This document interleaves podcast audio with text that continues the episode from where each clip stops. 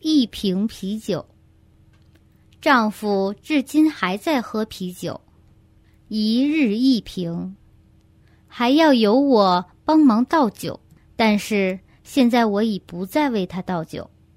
如果丈夫还不肯改变此行为，我们俩的来生如何？我该如何看待这件事情？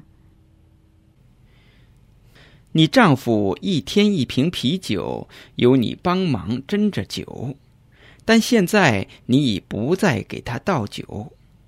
如果丈夫还不停止喝酒，当业障到来报应的时候，会让他生作哑巴、罹患风症、神经疾病等，而就得由你照顾服侍他。